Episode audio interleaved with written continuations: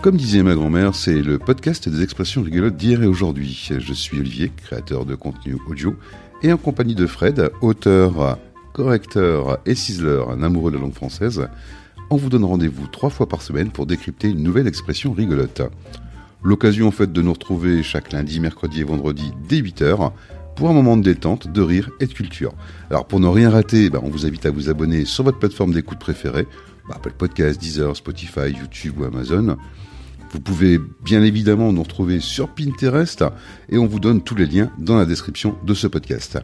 Retrouvez les coordonnées de Fred si vous voulez lui confier la correction, le ciselage ou la rédaction de vos articles bien référencés en SEO.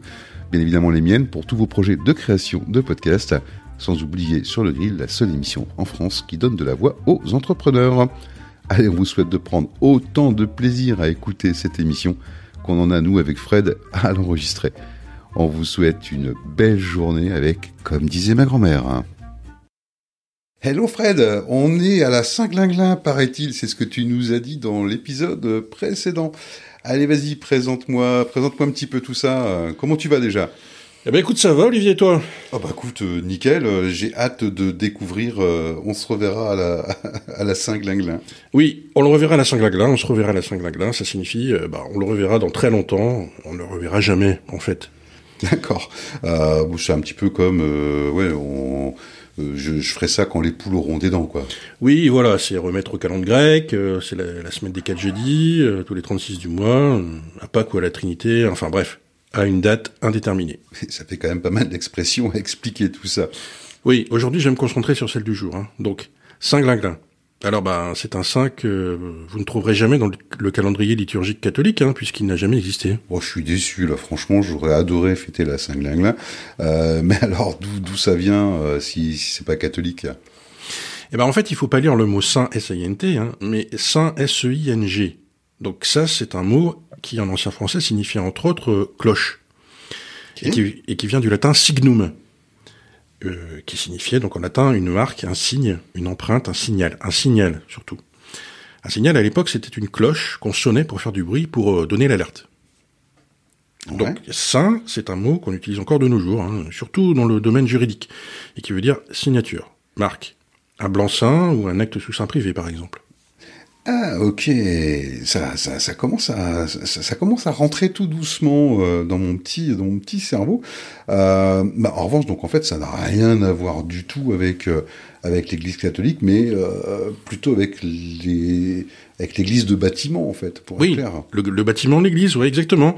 Parce que ben oui les cloches généralement c'était dans les églises hein, qu'elles étaient.